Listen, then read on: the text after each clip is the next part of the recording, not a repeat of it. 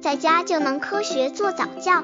这里是早教学堂，每天为你分享早教知识。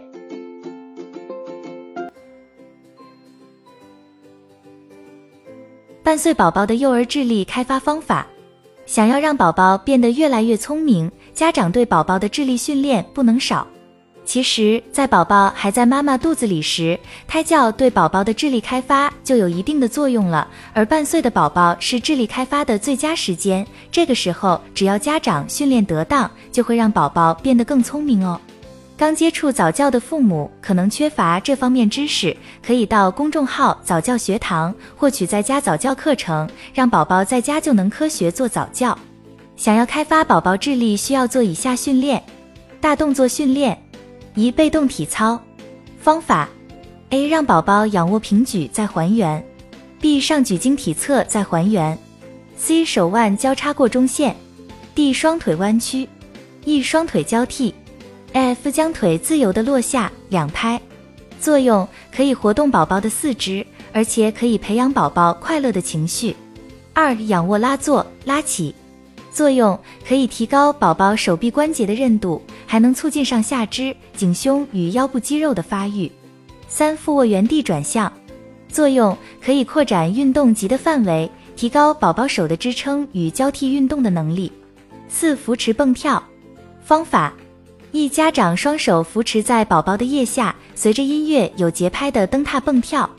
二家长双手扶持在宝宝的腋下，像钟摆一样的左右前后的摇摆宝宝。作用让宝宝练习蹬踏，可以刺激宝宝脚尖的运动神经末梢，从而可以促进大脑的皮层发育，增强宝宝膝盖的自由屈伸能力，发展宝宝身体的平衡能力。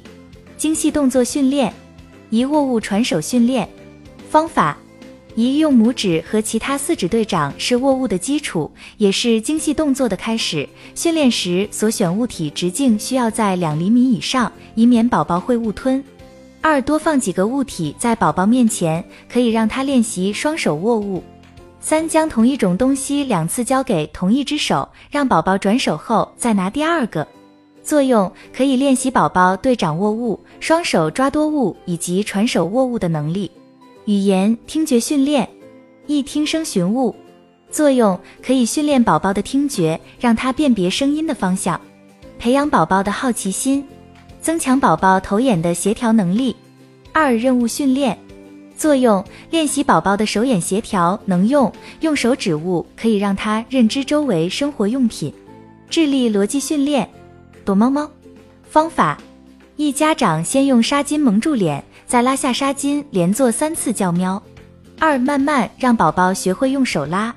所以说，想要开发宝宝的智力，一定要在他半岁左右就开始哦。这些游戏做起来很简单，家里有宝宝一定要试试，这会影响宝宝的一生。